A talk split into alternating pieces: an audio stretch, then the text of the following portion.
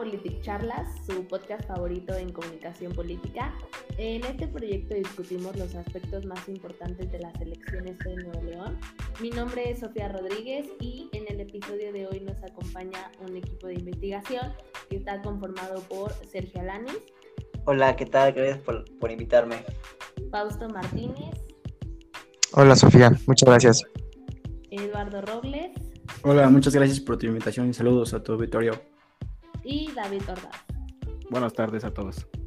Quienes son estudiantes de la Facultad de Ciencias Políticas y Sociales y el día de hoy estaremos analizando cómo los medios de comunicación influyeron en la campaña electoral de Clara Luz. Pero antes de empezar es importante conocer son las campañas electorales o bueno recordarlo y pues recordemos que las campañas electorales son un momento simbólico intenso que se encarga de reforzar los valores que rigen el proceso democrático de una sociedad. Eh, entonces, pues bueno, me gustaría empezar con Sergio y que nos contara quién es Clara Luz y cómo es que empieza su campaña electoral. Gracias, Sofía. Bueno, pues Clara Luz es una política mexicana. Anteriormente fue presidenta municipal de General Escobedo en Nuevo León y lo fue en tres ocasiones. Sin embargo, lo interesante de este perfil es que ella fue militante activa del Partido Revolucionario Institucional durante 22 años. Y no fue hasta su renuncia del partido hace un año, en el 2020, y se anexó en muy poco tiempo a Morena. Em, asimismo, también su campaña, su, su, destape para ser eh, gobernadora de, Nuevo León, fue altamente criticada porque siendo un perfil preísta, fue elegida por Mario Delgado, que es el presidente de, Morena, para que fuera a, contender. De hecho, una de sus razones más importantes fue que eh, Mario decía de Clara que ella era una candidata competitiva. Es decir, que iba pues a disputar de forma eficiente esta candidatura y bueno, eso quiere decir que Mario Delgado elige a un perfil priista del antiguo régimen, por así decirlo, en lugar de perfiles preparados desde el 2012, que es la fundación de, Morena. Bueno, eh, la campaña se empleó eh, tres aspectos. Primeramente fue enfocada en trabajo territorial, medios de comunicación y al final redes sociales. Eh, estos podemos ver que es un conjunto, pero la, estrategia fue diferente. Eh, si podemos destacar el trabajo territorial, vemos que se destacó en brigadeos en las colonias de cada eh, del estado. Sabemos que es un estado, así que no podemos hacer brigadeos todos los días y, de una forma más este, amplia. Pero también se destacó de tener reuniones vecinales con muchos miembros de la comunidad, de las comunidades. En, los medios de comunicación existió eh, una, se emitían spots de la campaña de Clara Luz, pero se destacaban sus ejes de campaña. Eh, em, eran conformados por una feminización de la gobernatura, así como una perspectiva ambiental, y esto también eh, destacaba porque ella fomentaba un proyecto de desarrollo pleno, además de reintegración económica del Estado. Al final de cuentas tenemos las redes sociales que tienen contenidos más variados como pequeñas cápsulas eh, informativas, fotos de sus recorridos, reuniones, eh, sus ejes de campaña por supuesto, y también sus videos en, los cuales, desmentía sus escándalos o bien se disculpaba por otros, pero otro tema. Em, y eso fue eh, interesante, ¿no? Cómo los escándalos empiezan a, golpetear. De hecho, si vemos eh, un periodo de tiempo que empieza el 19 de febrero, que es cuando tenemos la primera encuesta que marca que ella iba ganando con un 36.3% de la intención del voto sobre los demás. A partir de ese día surge el primer escándalo de, su campaña, que es una acusación de varios medios y uno en particular en Twitter que decía que ella o, sus, o su equipo condicionaban vacunas a adultos mayores a cambio de su voto. Entonces se mostraban imágenes, se mostraban videos, se mostraban, digamos, em, comprobantes en los cuales eh, se les pedía el voto para la vacuna. Y eso fue un golpeteo brutal. O sea, pasaron unos cuantos días en los cuales se desmintió esta noticia por medios de Twitter, por instituciones que se encargan de verificar la información. Sin embargo, el daño ya está hecho. Eh, esto fue, tuvo un impacto negativo en la campaña, hubo un impacto en la preferencia electoral y se vio reflejado en una encuesta posterior en marzo, que eso lo vamos a ver después, espero que mis compañeros lo hagan, y se profundizó después por más, este, por más eh, motivos.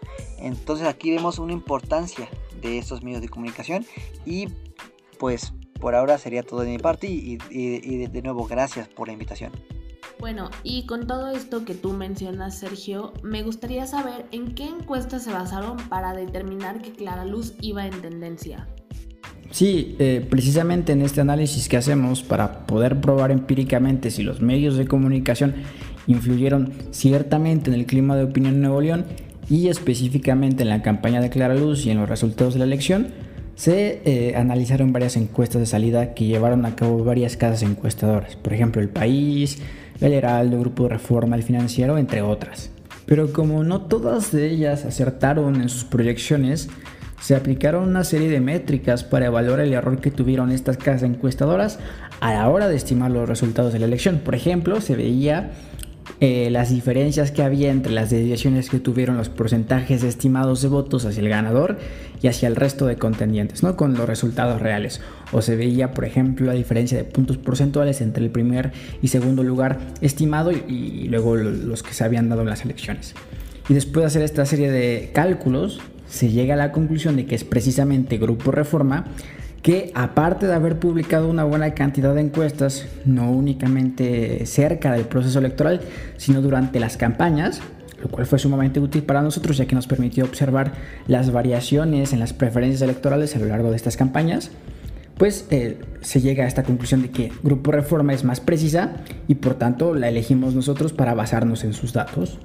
Y a partir de ahí, lo que se hizo fue tomar y analizar los datos de las seis encuestas que realizó Reforma desde el 19 de febrero hasta el 2 de junio para ver precisamente cómo variaban los porcentajes de intención electoral de un candidato a otro. Y estas seis encuestas se agruparon a su vez en cuatro periodos para analizar temporalmente cómo las noticias, cómo los escándalos, cómo los medios de comunicación influyeron en estas puntuaciones. Cierto, Lalo. Un claro ejemplo puede ser el periodo del 19 al 31 de marzo, que es cuando los medios de comunicación se encargan de difundir el video que Adrián de la Garza, el candidato electo por el Partido Revolucionario Institucional, saca a la luz donde se puede observar claramente que Clara Luz sí mantuvo una relación cercana con el líder de la secta sexual Nexium, quien ya presentaba acusaciones por tráfico sexual. El problema radica en que anteriormente, en una entrevista realizada por el astillero, ella negó relación alguna con la secta y con Kit Ranier, quien era el líder de Nexium. Aquí las pruebas de dicha entrevista mencionada. No, no que no sé qué es ese Nexium que tú dices, ese no lo conozco. Yo conozco unas pastillas. El, de Emiliano Salinas no lo conociste. Yo tomé un curso de superación personal. No estuve en Nexium. Yo tomé un curso de superación personal. No quieras desviar. ¿Quién era el jefe? ¿Quién era el jefe de esa organización? Kid Ranier. Yo a las personas que conocí son a las personas que estaban aquí en Monterrey. Yo no conocí nada más. Emiliano Salinas, Kid Ranier. A las personas de Monterrey, ellos no son de Monterrey. Un curso de superación personal. Entonces, a raíz de esto, estamos hablando de cómo, uno, la agenda setting de los medios fue clara luz y su relación con el líder de Nexium tema que duró en los medios hasta por dos semanas, incluso me atrevo a decir que tres semanas y media. Dos, el priming de los medios para transformar las decisiones de la gente en Nuevo León sobre lo que pensaban al respecto de Clara Luz. Y tres, cómo dicha noticia marca un punto de inflexión en la campaña de Clara Luz y le da ventaja a sus contrincantes. ¿Qué es lo que dicen las encuestas sobre este periodo? Sí, en realidad durante esas fechas, estamos hablando de mediados, finales de marzo, principios de abril, si observamos las variaciones que hay en la intención de voto de encuesta a encuesta, podemos darnos cuenta que es en ese periodo donde Clara Luz llega a perder hasta un 18% de la intención de voto. Y si miramos a las puntuaciones de su oponente, Samuel García, vemos como en ese periodo llega a obtener hasta 26% de, de apoyo en la intención de voto. Bueno, y después de este periodo que nos comenta Lalo, ¿qué es lo que sucede en el periodo que le da ventaja a Samuel García? Es decir, ¿de qué manera Clara Luz intenta levantar la campaña y qué tipo de cobertura dan los medios de comunicación hacia ella y sus propuestas realizadas para la gubernatura de Nuevo León? ¿Qué, podemos ver ahí? Para responder a estos cuestionamientos, hay que entender que Clara Luz, después de la aparición del video que la ligaba con el líder de la secta Kate Renier y de que su imagen quedara completamente manchada por este escándalo, trató de mantener un perfil discreto ante los medios de comunicación en sus actos políticos para que el escándalo perdiera interés público. En estos actos de campaña se centró en replicar sus propuestas electorales y de mencionar a sus oponentes con los escándalos que se les adjudicaban.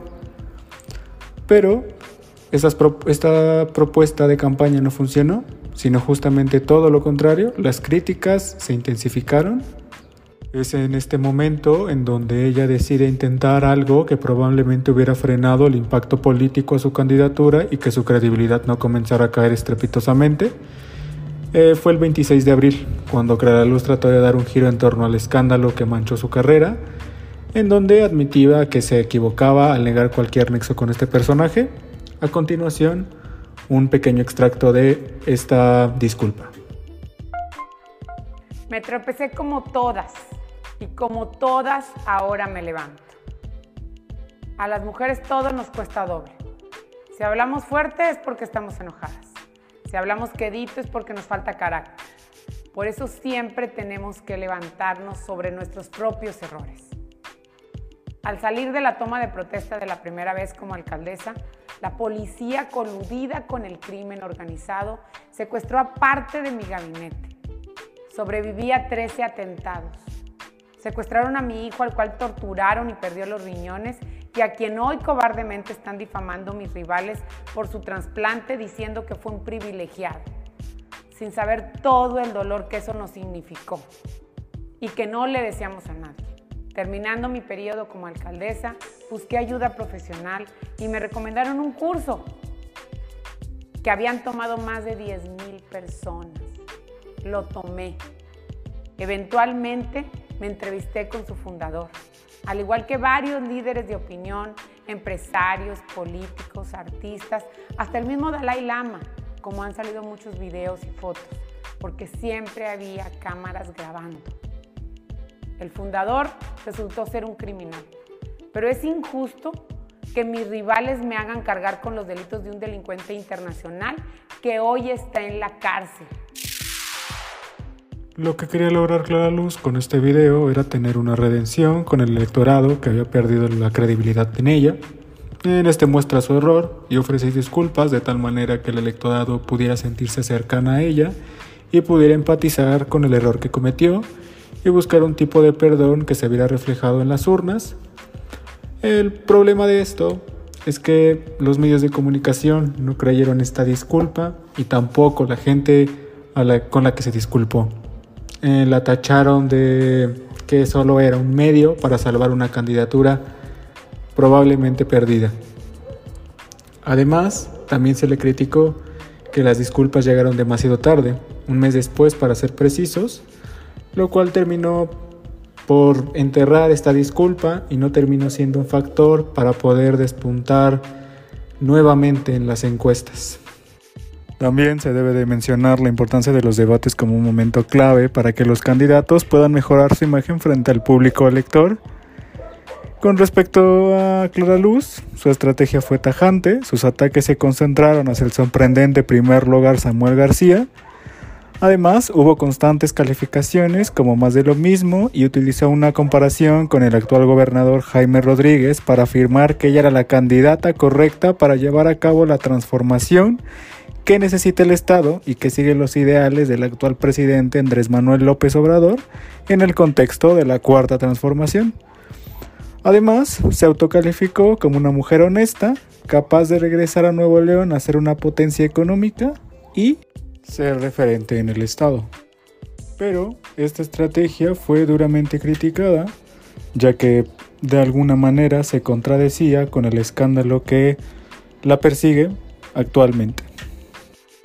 Claro, sin duda alguna las disculpas públicas realizadas por Clara Luz llegaron muy tarde para poder salvar su campaña y de igual manera no podemos negar que los debates fueron parte fundamental en la decisión de la sociedad de Nuevo León por el candidato de su elección.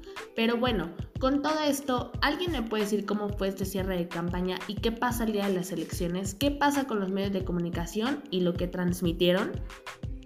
Claro que sí, Sofía. Mira, el cierre de campaña de Clara Luz Flores se dio el primero de junio, que justamente fue un día antes del término de la, de, la veda electoral, y se dio en el estadio de la Universidad Autónoma de Nuevo León.